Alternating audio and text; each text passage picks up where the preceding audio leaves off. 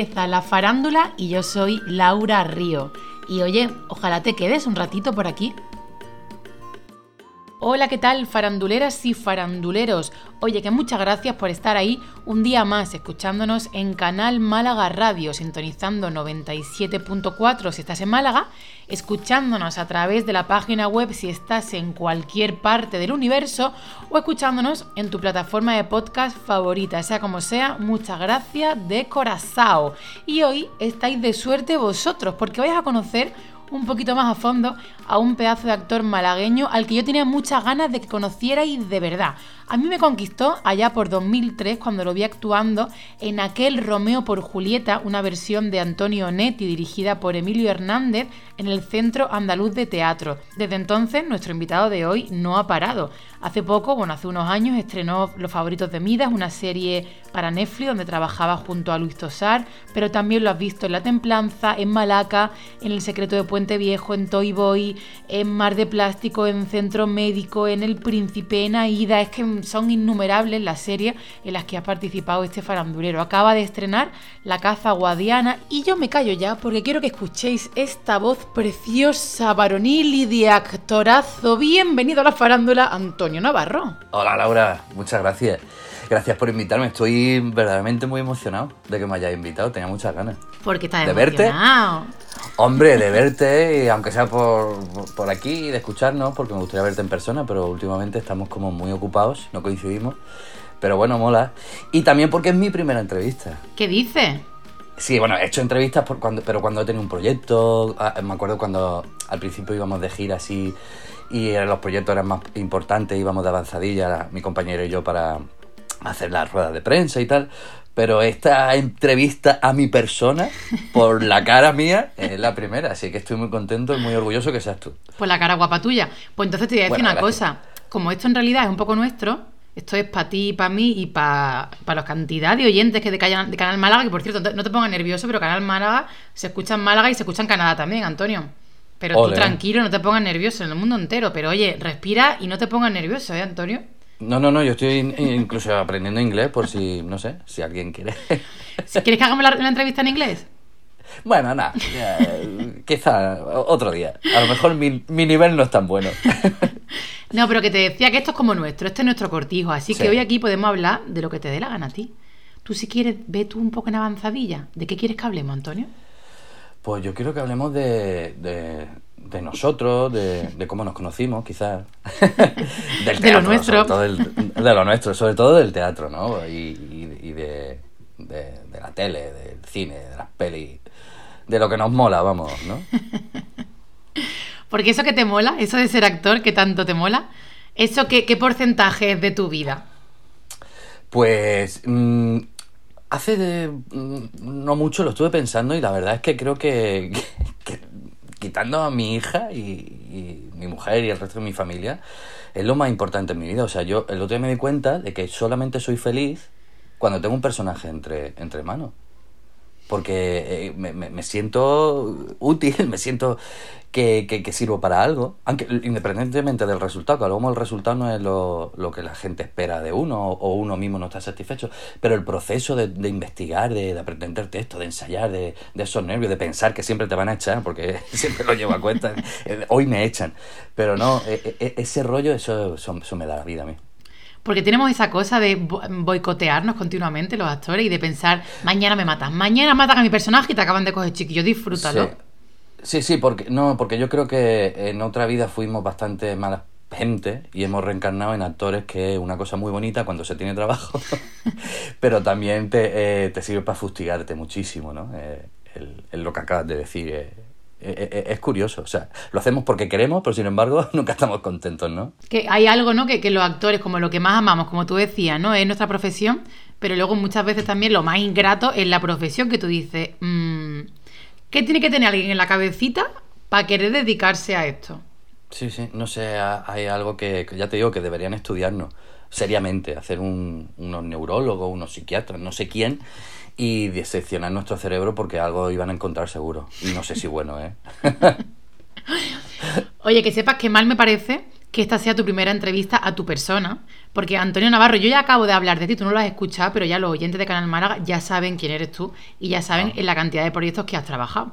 Y hace una semana estuvo aquí Salva Reina en la farándula y yo he hablado con él una cosa que también eh, te la puedo decir a ti y no es peloteo. Y es que cuando yo empecé a estudiar arte dramático, porque claro, Antonio, soy mucho más joven, ¿no? Que es un tema que también... Sí. No vamos a decir cuánto, pero sí, eres, eres mucho mejor. cuando yo empecé a estudiar arte dramático, yo sabía que había un tal Antonio Navarro por ahí, un tal Salvarreina, que por eso también se lo dije a él. Entonces, claro, Ah. había gente por ahí, ¿no? Que de repente pululaba por los escenarios, en la, en la sala falla, de repente, pues en los teatros en Málaga, y tú decías, jo, tío, qué guay, qué buen actor es este tipo. Y encima ha estudiado en mi escuela. Entonces, claro, hay algo como de admirar, ¿no? A la gente que, que ha estudiado donde estabas tú en ese momento, y de repente darte cuenta que hay gente que son brillantes con lo, en lo que hacen y que les va bien. Y que, y que bueno, y que, y que en Málaga tenéis tenéis como vuestro, vuestro lugar. Y contigo a mí me pasaba eso. Yo no te conocía hasta hace, por desgracia, nada, unos meses, pero yo a Antonio Ah. Navarro lo había escuchado toda la vida y yo decía, Antonio Navarro, claro, si es que es uno de los mejores actores de Málaga. Buah, me, me, me, me- no sé, me abruman, la verdad. Yo no creo que sea así, pero, pero bueno, gracias, mola. O sea, y que me compares con Salva Reina me parece mucho. Bueno, no. Es un, un honor porque Salva me parece que, que, que él sí que es uno de los mejores actores de Málaga, es brutal. O sea, sirve para todo el tío, ¿no? Pero tú no crees que tú formas parte de esa generación de actores que, que habéis hecho mucho por la profesión, mucho por la profesión en Málaga y que de alguna forma habéis sido un poco pioneros, no sé, de repente, yo qué sé, se hacía Rayam y estabais ahí vosotros, eh, se hacían cosas de teatro en Málaga, joder, tú estuviste con un montaje en Romeo, Romeo por Julieta, ¿no? Era en del Ujú. Centro Andaluz de Teatro. Sí, sí. O sea, quiero Ajá. decir que cuando se hacían cosas importantes en Málaga y también en Andalucía, estabais ahí. Luego hay muchos que han dado el salto y han seguido. Y, o sea, han dado el salto, me refiero a salir de Andalucía, ¿no? Pero que yo sí que creo que tú formas parte de esa generación de actores que, que ya eran como, uh, qué gente más buena, tío. Pues qué guay, te lo agradezco. Yo no tengo esa percepción porque, claro, uno de- desde su punto de vista ve las cosas diferentes. A mí me hubiera gustado trabajar mucho más, por ejemplo, y eh, porque he tenido como todos los compañeros momentos de parones chungos, luego te vienen dos trabajos a la vez y tienes que rechazar uno, etcétera, etcétera. Pero no, no, no tengo esa percepción, esa percepción. Yo, yo ya te digo, yo cuando tengo un personaje me dedico a eso y el resto es que como que, que paso de la- por la vida eh, po- po- de puntilla. O sea, yo, yo siempre estoy dándome susto, ¿no? La gente suena el teléfono y pega un repullo porque estoy, mi cabeza está en otro sitio, siempre.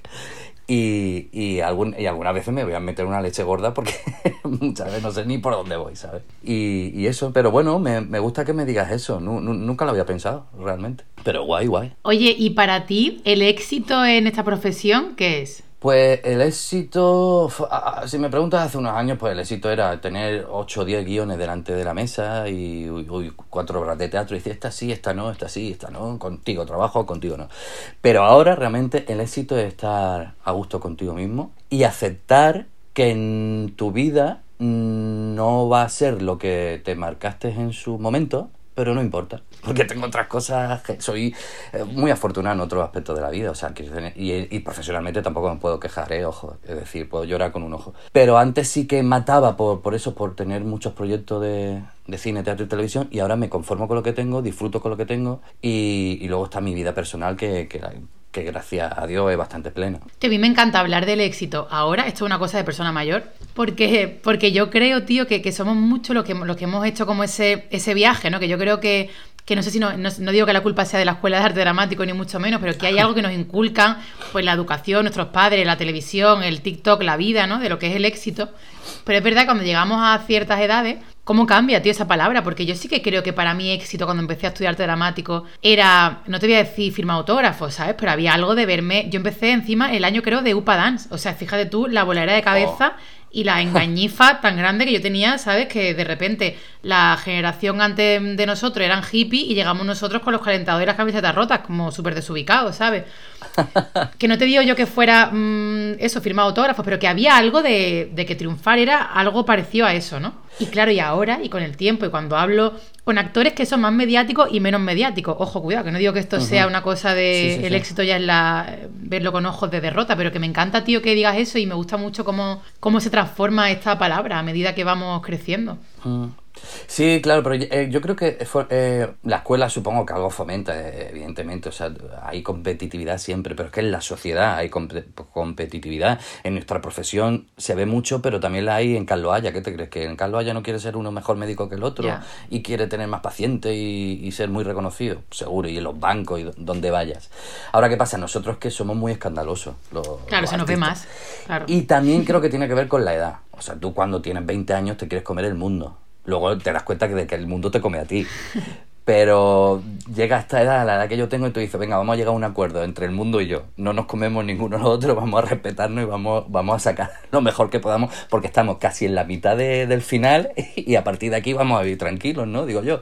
Vamos a eh, llevarnos eh, bien. Yo creo que sí, es cosa de la edad un poquito también. Oye, tú has trabajado mucho y con muchos. Has trabajado con mm. Alberto Rodríguez, con Rodrigo Rodero, con Ismael Morilla. Mm.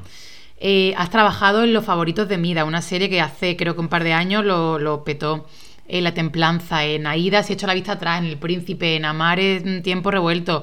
Se acaba de estrenar eh, La Caza eh, Guadiana, que también tienes un papel. ¿A ti eso no te pone contento, tío? Porque hay algo de, oye, has trabajado mucho con mucha gente. Sí, sí, sí, sí, sí. Y además, mm, por lo general, bastante bien, en el sentido que he tenido suerte. Era, a lo mejor no he hecho personajes protagónicos, pero sí que han sido personajes que me, que me han gustado, que me han llenado. He conocido a gente súper guay, un equipazo de, de, de, trabajo donde todo el mundo va a una.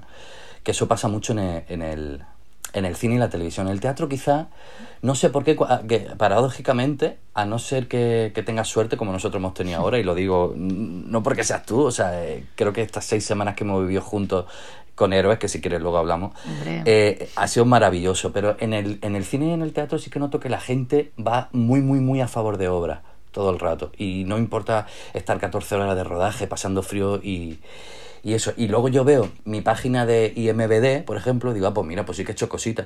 Pero si lo miro desde aquí, digo, pues no, no he hecho nada, esto, ¿sabes? Quiero más. Y, tengo esa contradicción, pero, pero bien. Oye, me parece curioso que digas que sientes que hay como más equipo en cine o en tele que en teatro. Sí, sí, es, sí, es curioso, pero, pero, pero sí, sí. O por lo menos la experiencia que yo he tenido, ¿no? Salvo el Romeo por Julieta, que sí que eso es que fue, fue muy... Una raya en el agua que ya no existe. Decía, a mí me pilló la última época de cuando el teatro era esa gira, éramos 14 actores encima de un escenario.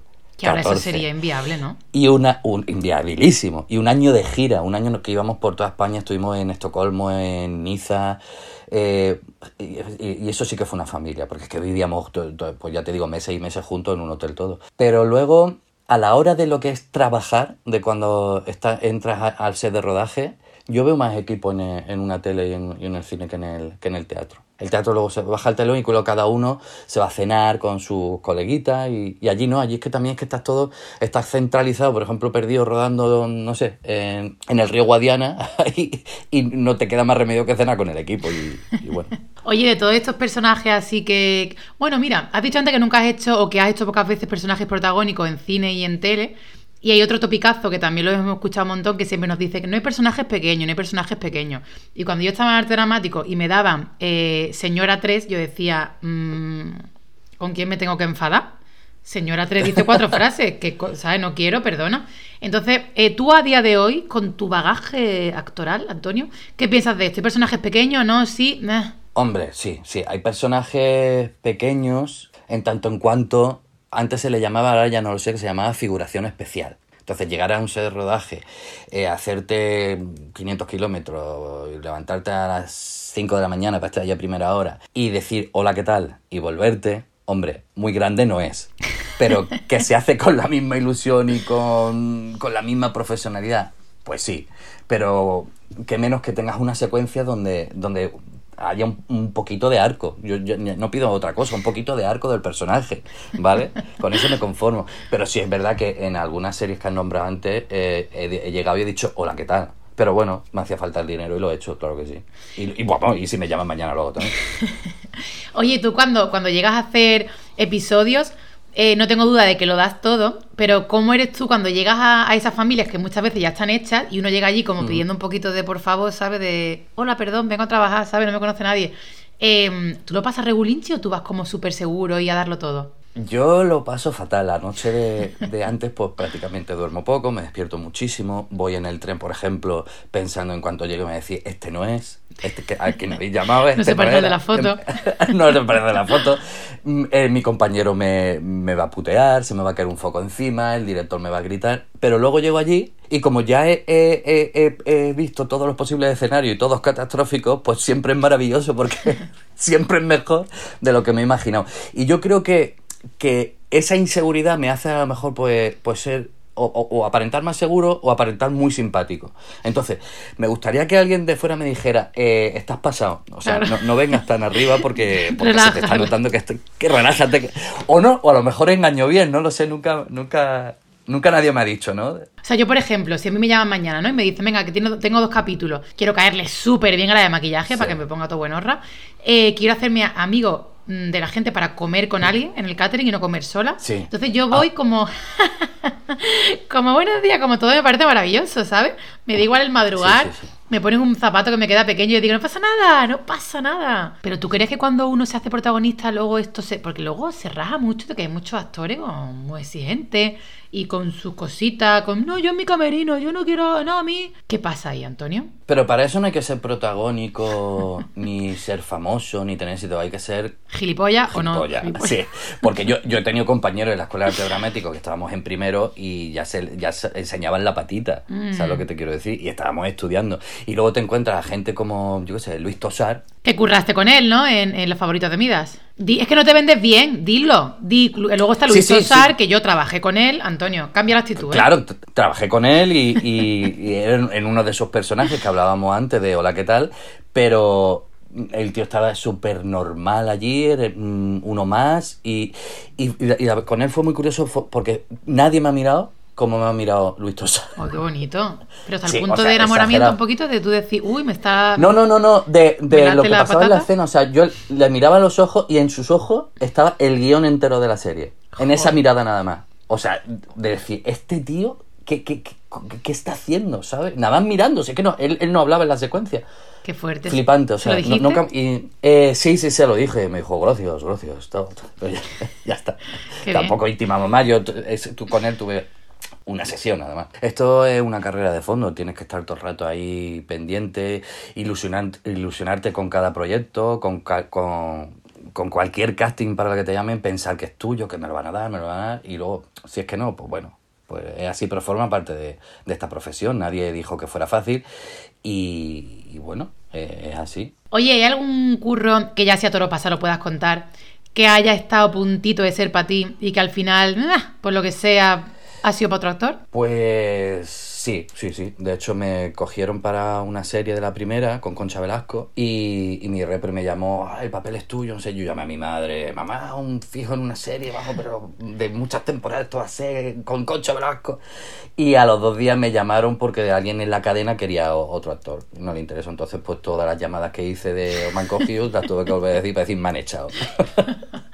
pero bueno, tan campante, no pasa nada, ¿cierto? Así. Pero la, que, la de que me dolió. que pasan estas cosas, ¿eh? Sí, sí, me dolió, sí, pero bueno, es lo que hay. Pero que también muy fuerte la de cantidad de veces que nos enteramos de que de repente han cogido un auto o una actriz, ha ido a rodar y después de haber rodado tres capítulos, el dueño de la cadena ha dicho, mira, no, y, y otro. Sí, sí, sí, sí. Eso, eso, eso me, me, parece, eso no tenía que ser. Eso me parece dolorosísimo para, para quien le pase. A mí por lo menos me, yo no había firmado nada y bueno, era pues una...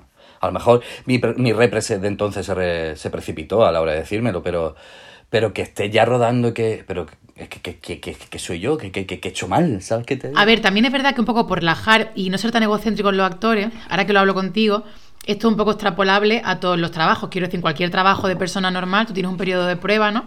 Sí. Y te cogen, a lo mejor, hacen mogollón de entrevistas y después de 15 días, si no funciona, pues no funciona. O sea, esto, claro. me acabo de llegar a esta reflexión tan importante y me relaja, me relaja porque digo, somos más parecidos de lo que pensamos y este trabajo quizás no sea tan jodido, quiero decir que igual estamos todos un poco en la misma balsa, lo que pasa es que nosotros miramos la nuestra, ¿no? Pero bueno, más cosas, Antonio. El teatro, que el teatro llegó a nuestras vidas hace unos meses y nos llegó y nos dio muchas alegrías. Héroes, que la estrenamos el 24 de febrero, ya hemos hablado en la farándula de Héroes porque tuvimos a Antonio, el director, tuvimos a, a uh -huh. Nacho, escenógrafo. Pero oye, que qué guay, ¿no? Cuando pasan estas cosas, de repente que te llega un texto que te mola y un equipo de trabajo que es la leche. Sí, sí, sí, sí, eso ha sido un- una suerte. Primero, eh, el texto. Segundo, el personaje, porque ya con mi edad es más difícil, con mi edad y con mi estatus, es más difícil eh, encontrar un personaje protagónico, ¿no? O que tenga tanta entidad en una, tanto en teatro, cine o televisión. Y luego, esa magia que se creó entre los cinco que estábamos ensayando, porque bueno, eh, Nacho y, y Emilio vinieron después, el iluminador y el escenógrafo, pero los que hemos trabajado codo con codo ha sido Antonio, Juan, tú, eh, Beatriz Mori y, yo, los seis, y, esas seis, perdón, los cinco, y esas seis semanas allí ensayando día tras día, viendo cómo crecíamos todos, fu- frustrándonos un poquito porque el texto se las traía, ¿eh? Sí, Ostras, sí. Yo recuerdo ahí que, que, que nos costaba muchísimo memorizar, pero porque está fragmentado, entonces las réplicas no se corresponden unas con otras porque es la estructura del texto, y, si le- y nos costó muchísimo, pero Bueno, nos costó, fue- a ti te costó gustazo. mm, bastante menos, tengo que decirlo, que eras el alumno aventajado. Estuvimos por echarte por el coraje que nos estabas dando, de hacerlo tan bien desde el primer día, qué coraje. Bueno, era para daros ejemplo para que supierais cómo se tiene que hacer. no, hombre, yo tenía tiempo para estudiar más que vosotros. Vosotros estabais más liaditos con otros proyectos y otras cosas. Entonces, claro, no- lo mío no, no tiene mérito. Lo vuestro sí. Sí, claro. Oye, regla número uno de cuando uno estudia arte dramático, no juzgues a tu personaje, ¿no? ¿Ah, sí? Ah, ¿no? No lo sabía, no lo sabía. ¿Ah, sí? Pero ¿cómo nos vamos a juzgar si estamos jugando todo el día? Nos juzgamos nosotros mismos, jugamos a, a todo. Otra cosa, yo lo cambiaría por eh, ser empático con tu personaje, entienda tu personaje, pero juzgarlo, lo tienes que juzgar, está clarísimo. Vale, pues entiende tu personaje. Entiende, ¿no? Sí, ¿No? Entiéndelo, sí. ¿vale? ¿Y cómo se hace, tío? Pues nada, mi personaje era un señor que se dedicaba a matar a otros señores por ideas políticas, lo que viene a ser un terrorista de, de libro. ¿Y cómo se hace eso? Pues simplemente intentando eh, ver las motivaciones eh, de por qué hace las cosas. El por qué en el teatro o en, la actuación es imprescindible. El por qué. Si tú tienes el por qué, tienes ganado ya pues más del 70% del personaje. Y ahora, ese por qué no significa que, que tú estés de acuerdo. Y lo bonito de esto es que es mentira, que es una ficción. Entonces, claro, eh, pregúntate por qué hace estas cosas y intenta responderlos desde su punto de vista. De esa manera, pues, aunque no estés, repito, aunque no estés de acuerdo, pues supongo que te puedes acercar. Y, y, y lo bueno es que, que- que aquí en, en- en la ficción se puede hacer de todo, hasta morirse, ¿no? Gracias a Dios, que es mentira. Oye, ¿te ha pasado a veces tener que interpretar algún personaje con el que te sientas que estás súper alejado o que no soportes o que, o que no llegues a ese porqué que, le, que tú no eres de pegar, pero que le pegaría en un momento dado, ¿no, Antonio? Eh, sí, este, este me costaba. El Ulises era un poquito de, bueno, era bastante alejado de mí. Por- Gracias por a Dios. Sí, gracias a Dios, gracias a Dios. Y luego también por, no sé, por su, su forma de actuar ahí tan, tan impulsivo y, y arriesgarlo todo por amor. También yo no sé si soy, sería tan valiente. No, no, ya te digo, yo no soy tan valiente.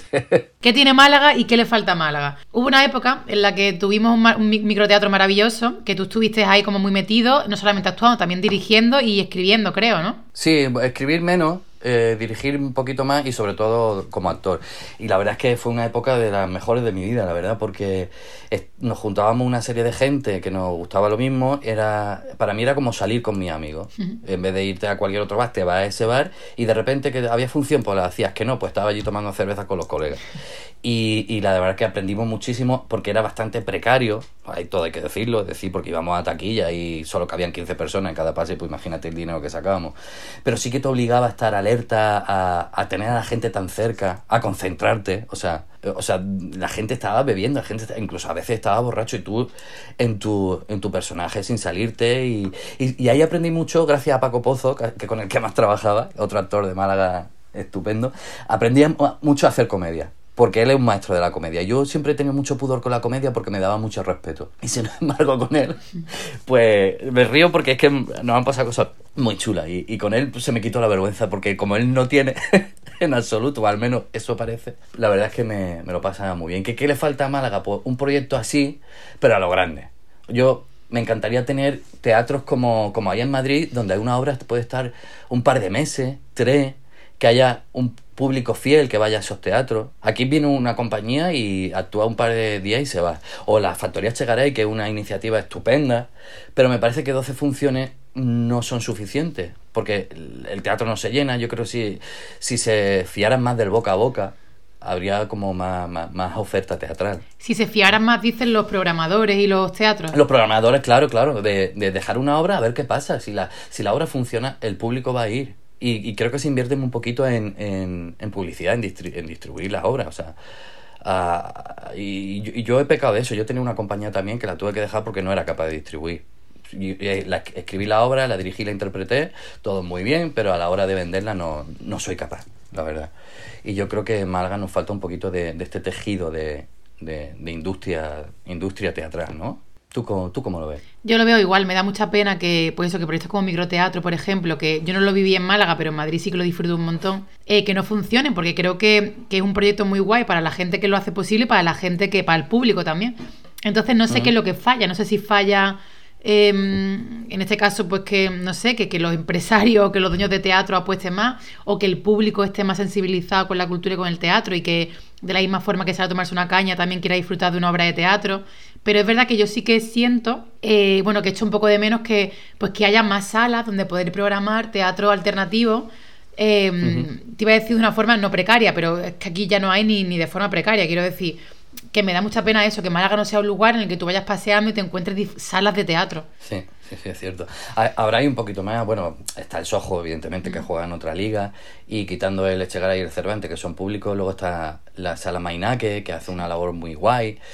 Pero claro, mm, está retirada, necesitamos más. Ahora, yo qué sé, con, con esto no sé si has visto que AIGE va a poner aquí un centro De formación también y- Centro Actúa de Málaga y, y estoy esperanzado con que eso nos dé como un poquito más de vidilla, porque por lo visto va a tener una sala de unas 200 butacas, pues no sé, pues podría ser también una manera de, de captar público por ahí.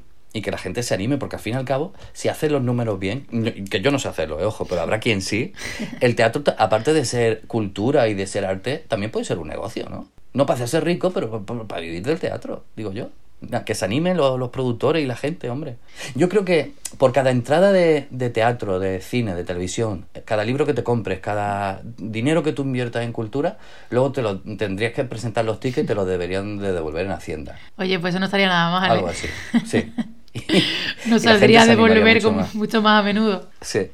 Oye, Antoñico, ¿sabes que se nos ha pasado casi la media hora así, flux de, de casi ya? Buah. Pues no sé, pues si quieres, nada, nos, va- nos vamos a un bar. Lo de vernos, mm, ya la semanita que viene, ya nos dejamos de rollo y nos buscamos un huequito en la agenda. ¿vale? Perfecto. Que La semana que viene no puedo. va, ya Creo estamos, ya Madrid. estamos. ¿Dónde Sí. está? ¿En Madrid? ¿Por qué? Porque el niño va a rodar. Madrid. Venga, cuenta un poquito. Eh, no puedo todavía, pero sí, me enteré ayer. Y además mm, yo decía, digo, si Laura me pregunta qué, qué, qué proyecto tengo, digo, no tengo ninguno, qué fatiga. Pues no, ayer, fíjate, justamente voy a hacer una peli, es un papel chiquitito, pero, pero guay, estoy muy contento. Pero No bueno. te lo puedo contar porque no es oficial todavía, pero solo te diré que ayer me tuve que sacar un certificado de delitos sexuales Ah, porque, porque tengo que trabajar con menores. trabajar con menores. Así que, Oye, pero qué fuerte esa primicia que me das aquí en la farándula, ¿no? Sí, sí, sí, sí, te la estaba guardando para el final. Esta peli tiene que ver con alguna de las pruebas estas que has estado haciendo con esas directoras Sí, de sí. casting. Sí, sí, Madre mía, oye, enhorabuenísima, tío. Muchas gracias, muchas gracias. ¿No puedes contar un poquito más? No, no, la verdad es, es drama y eso es, es una historia fuerte, creo que va a ser, eh, puede tener cierta polémica, pero el personaje me gusta muchísimo y, y la historia también. Joder, qué guay, tío. Ya te contaré, ya te Oye, vaya contaré. notición. ¡Bien! Sí, sí. Es verdad, me pone muy contenta. Oye, vaya guinda, vaya mm, lazo que le pones al programa. Vamos, no podemos terminar de mejor forma, vaya. Que por favor, bueno, la semana que viene te vas a rodar, pues a la vueltita que damos y. Bueno, no, voy a ensayar, el rodaje Ah, será vale. un poquito más, más adelante. Jo, pero qué- quedamos, qué sí. Qué bien, qué bien, con ahora me lo cuentas todo. Sí, sí, sí. Qué bien, Antonio, cuánto me alegro, tío. Gracias. Qué bien. Amiga. Ay, qué guay. Que, oye, nada, que, que yo por mí ya estaría, pero si tú quieres decir algo más. Pues nada, que muchísimas gracias por esta mi primera entrevista, por mi cara bonita, como me has dicho antes, y, y la verdad que me lo pasas muy bien. Y media hora se pasa muchísimo. Plantéate que dure una hora esto. Bueno, dís- ¿No? díselo a, los, a las altas esferas de Canal Málaga. Alta esfera, por favor. Una hora para Laura. ¡Oh, qué título más chulo! Oye. Una hora para Laura. Oye, ¿Perdona? pero no es muy egocéntrico que yo la temporada que viene de repente una hora para Laura. No, no, no, no. Yo lo, lo veo. ¿Lo, ves? veo. Me suena un poquito Sí, sí. egocéntrico a lo mejor. No, para nada. No, porque se me ha ocurrido a mí. Ah, verdad. Bye, Antonio Navarro. Exactamente. Y tú puedes tener como una sección. Pero por favor, Madre te lo pido. mía, pues claro esto lo sí. tenemos, ¿eh? Lo tenemos, lo tenemos. Yo lo veo clarísimo. ya está bien. Qué placeraco hablar contigo, Laura. Ah, igualmente, querido mío. Que, que nada, que nos vemos, que nos hablamos y que me alegro mucho de todo lo bueno que te pasa porque te lo mereces, porque eres muy buena gente. Muchas gracias. Eres muy bonito y eres un pedazo de actor. Muchas gracias, amiga. Muchas. Que nada, que te mando un beso muy grande. Otro para ti. Mm, mua. Mm, mua, guapa. Oye, que no te olvides de volver y de contarnos qué tal va esa, esa peli, ese rodaje. Y nada, dale una vuelta a eso de una hora para Laura y vete currando la sección, porque los oyentes de Canal Málaga son exigentes, ¿eh? Querido oyente, gracias, gracias, gracias por estar aquí un día más. Espero que os haya gustado esta charlita y espero que Antonio Navarro os haya conquistado como me conquistó a mí en 2003. Antonio, gracias por ser maravilloso. Oyentes y oyentas de Canal Málaga, muchas gracias por estar aquí. Vosotros también sois los mejores. Nos vemos la semana que viene. Un beso a todos.